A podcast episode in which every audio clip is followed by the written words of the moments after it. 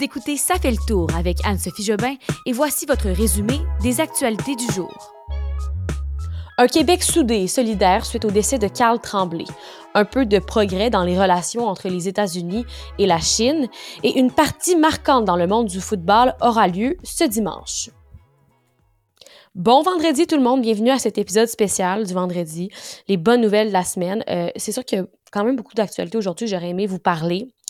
Mais j'ai pour mandat, et je trouve ça vraiment pertinent de le faire, de vous parler des bonnes nouvelles le vendredi pour bien partir le week-end. Il y a des nouvelles, l'actualité qui se passe aujourd'hui, il y a eu des nouvelles en lien avec Hydro-Québec. Euh, il semble avoir une fusillade également euh, à Saint-Jean-sur-Richelieu sur... Euh, quelqu'un des crimes organisés, bref, lié mafia, à la mafia et aux Hells Angels. Si vous voulez en apprendre plus là-dessus, vous avez vos médias traditionnels, mais nous, aujourd'hui, ici, c'est vraiment les bonnes nouvelles de la semaine. Alors, allons-y sans plus tarder avec cette première bonne nouvelle.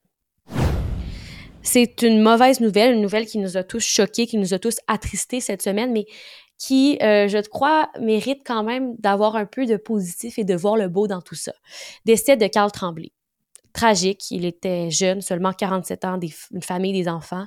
Mais je trouve que cette semaine, et je pense que tout le monde est capable d'être euh, en accord avec moi, c'est que on a, on a vraiment réalisé la solidarité des Québécois et l'amour qu'on avait pour ce groupe-là. Les gens qui se sont réunis en grand nombre euh, à l'Assomption, à Québec, à Montréal, et qui ont chanté des chansons. On a vu l'amour des Québécois et, à quel point on était vraiment euh, une province soudée tous ensemble. Je vous donne quelques exemples d'événements marquants qui ont eu lieu hier surtout.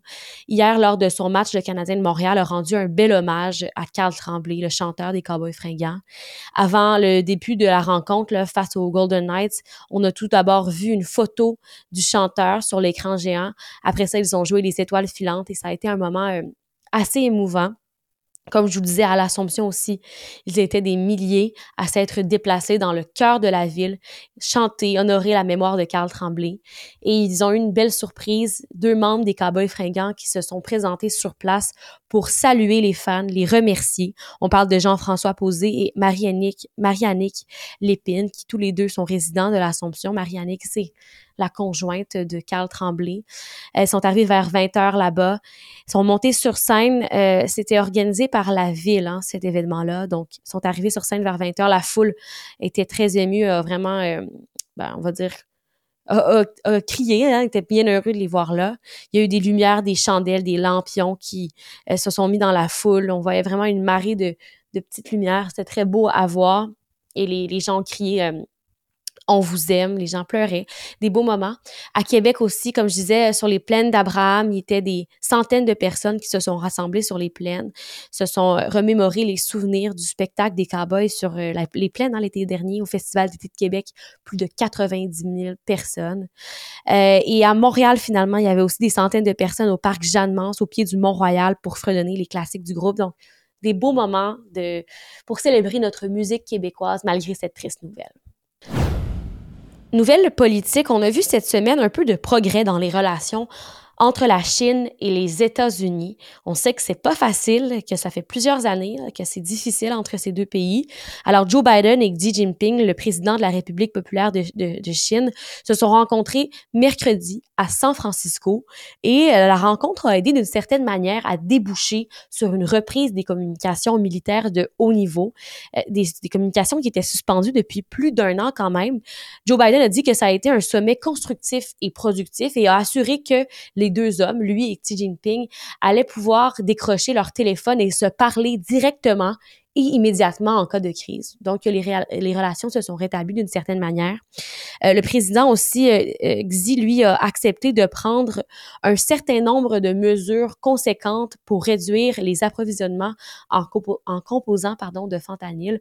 On sait qu'aux États-Unis, il y a une crise des opioïdes et que la Chine là, cause des, des dizaines de milliers, mais pas la Chine elle-même, mais la Chine approvisionne beaucoup de ce puissant opiacé de synthèse, là, le fentanyl, aux États-Unis.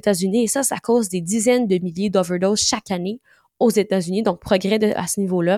Euh, Washington et Pékin ont aussi décidé de mobiliser un groupe d'experts pour discuter des risques qui sont liés à l'intelligence artificielle. On sait que ça a des risques pour le futur quand même.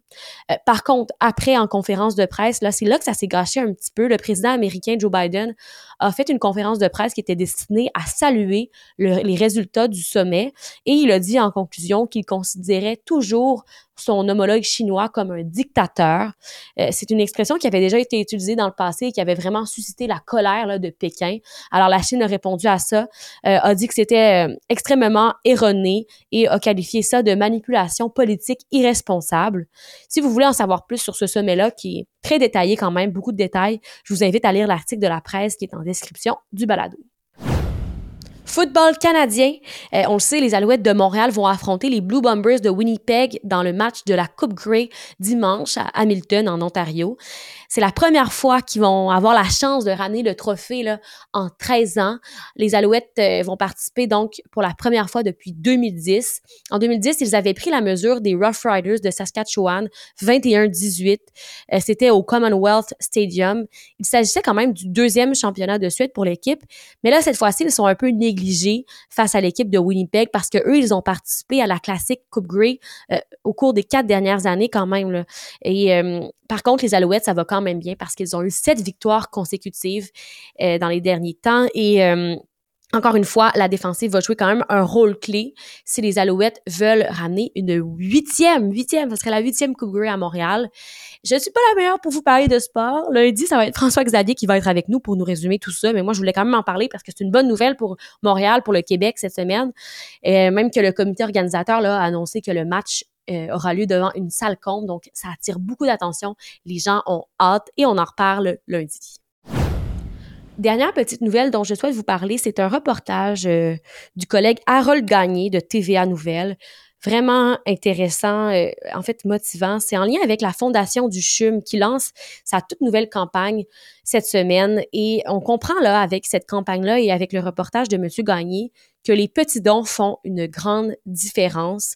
Euh, la Fondation du CHUM, donc, qui ramasse des fonds pour la recherche, hein, pour guérir les gens du cancer, entre autres. Et euh, ce qu'on a appris, en fait, de son reportage, c'est l'histoire d'une femme qui, elle, vraiment, ça a fait une grosse différence, cette fondation-là, les, les, dons que les gens font, la générosité des gens. Elle s'appelle Linda Piché. C'est une patiente au CHUM et il y a huit ans, elle avait reçu un diagnostic de cancer de l'endomètre de l'utérus. Ça avait changé sa vie. Traitée deux fois dans le passé là, pour des cellules précancéreuses du col de l'utérus et finalement, elle avait subi plusieurs traitements de chimiothérapie et de radiothérapie.